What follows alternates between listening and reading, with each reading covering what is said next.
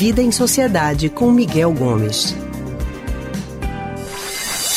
E, gente, claro que o assunto eleição ainda repercute, não podia ser diferente. Ontem os brasileiros foram às urnas para escolher os novos representantes estaduais e federais. E para muita gente o resultado da eleição surpreendeu. Em diversos estados foram eleitos representantes mais ligados a uma posição política de extrema direita e também religiosa. A representação de partidos de esquerda também contou com algumas renovações. E o que se vê no mapa da eleição é literalmente um país dividido. Nós vamos conversar agora sobre este assunto com o historiador, psicólogo e psicanalista do Centro de Pesquisa em Psicanálise e Linguagem, CPPL, Miguel Gomes. Miguel, boa tarde, seja bem-vinda. Bem-vindo. Boa tarde, Natália. Boa tarde a todos, todas e todos ouvintes.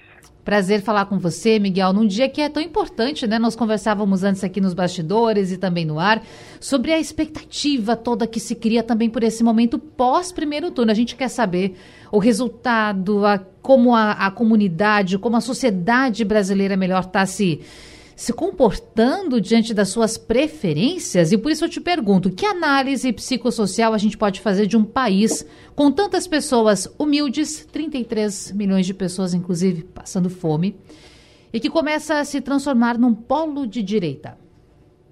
Pois é, esse é um fenômeno muito complexo que precisa de uma análise igualmente complexa, né? A gente não tem uma resposta simples para um fenômeno desse. Mas a gente pode dar um espetáculo aqui para tentar entender um pouco né, o que é que danado está acontecendo. E é preciso dar uns passos atrás, né? Porque o que é que se imagina? É que uma população pobre, né, que está sendo massacrada pelo governo, é de se imaginar que essa população queira uma mudança, queira mudar o que está acontecendo, porque o que está acontecendo está deixando ela numa situação muito precária né? Então, normalmente uma mudança implica uma transformação do quadro social.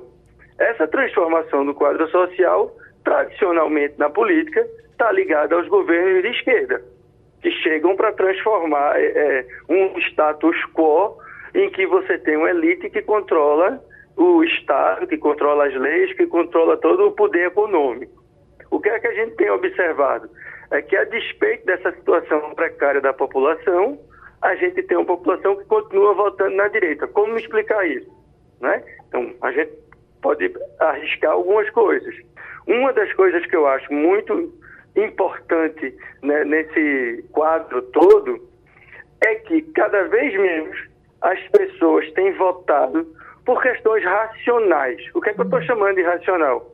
Que a gente preste atenção, por exemplo, no programa político dos candidatos.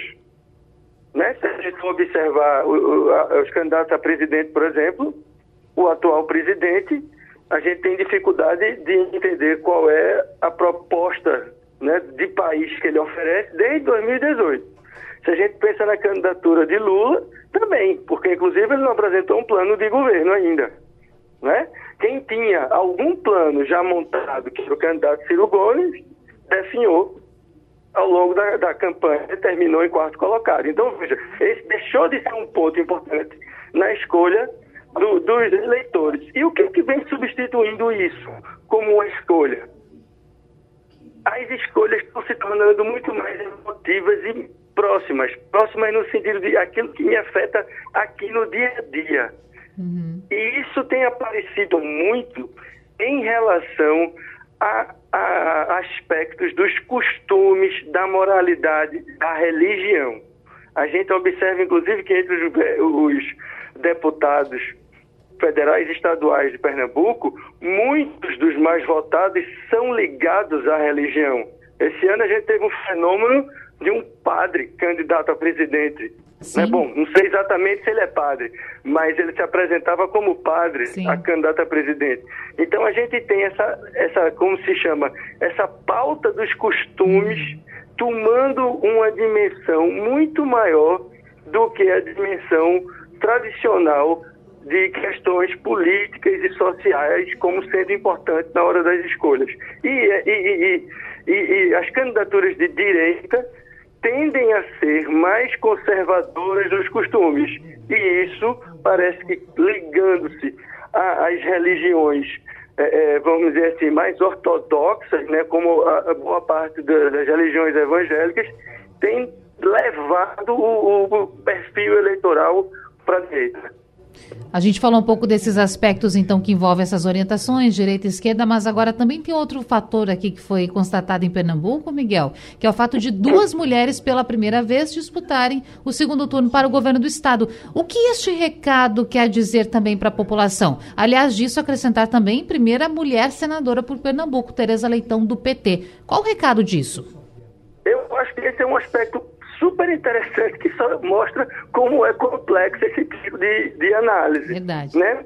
Porque a gente tem três mulheres, né? Tem a Tereza, que se elegeu com a votação extraordinária para ser senadora, a primeira, e a gente tem duas mulheres disputando a, a, o governo. No caso de Tereza, o que eu acredito que aconteceu com ela foi uma união de todo mundo que é do campo da esquerda e da centro-esquerda, fechou nela porque praticamente tinha ela como candidatura competitiva, enquanto que no espectro da direita você diluiu isso em vários candidatos.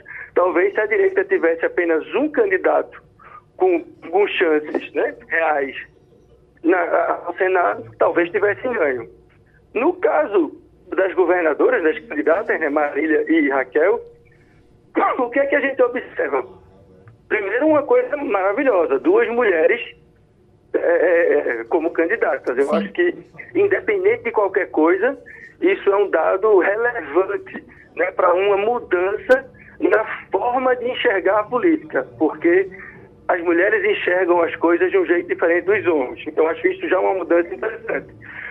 Isso, ao mesmo tempo, não faz a gente pensar que houve uma revolução na política pernambucana e temos quadros completamente novos e independentes. Porque não temos. Nós temos uma raiz, né, candidata a, a, a, ao governo, a Marília, Sim. de uma família tradicionalíssima, prima do prefeito, inclusive, apesar de estarem meio alengados, são primos. E a gente tem do, no outro lado Raquel e Priscila, né? Priscila, filha de um ex-governador, inclusive do período da ditadura militar, Gustavo Krause, e Raquel, filha de um ex-governador ligado com o PSB. Então a gente tem a tradição política de Pernambuco dos nomes, né, dos filhos de, filhas de, ainda em jogo. Isso, claro, não não, não desmerece o fato das duas mulheres estarem, mas a gente precisa chamar a atenção que um certo tradicionalismo se mantém, né? um tradicionalismo que é uma coisa tradicional da direita. Né? E aí é, é esse o quadro que a gente tem de duas candidaturas que vão brigar agora pelo espólio dos candidatos à direita no Sim. primeiro turno do governo. Bom, Miguel, vai ter muito trabalho pela frente ainda. Segundo turno está chegando, eu tenho certeza que muitas das suas análises serão importantíssimas aqui dentro do programa. Eu agradeço por essa reflexão de hoje, foi muito importante. Agradeço também, Natália, e queria aproveitar o espaço claro. para mandar um, um, um, forte abraço para todo mundo que participou das eleições e um abraço especial para Raquel, que passa por um momento muito difícil da sua vida pessoal, ao mesmo tempo em que ela também vive um momento muito bonito do ponto de vista político, né? Mas eu acho que essa solidariedade a gente não pode deixar de ter. Com certeza, nossa solidariedade sim, reforçando. Miguel Gomes falou com a gente, ele que é historiador, psicólogo e psicanalista do Centro de Pesquisa em Psicanálise e Linguagem CPPL. Vem muita conversa ainda por aí. Tá praticamente só começando. A gente definiu as coisas do primeiro turno e depois vem o segundo turno por aí. E você encontra as nossas colunas e o consultório do Rádio Livre no nosso site, radiojornal.com.br e também nos aplicativos de podcast Spotify, Google e Apple Podcasts.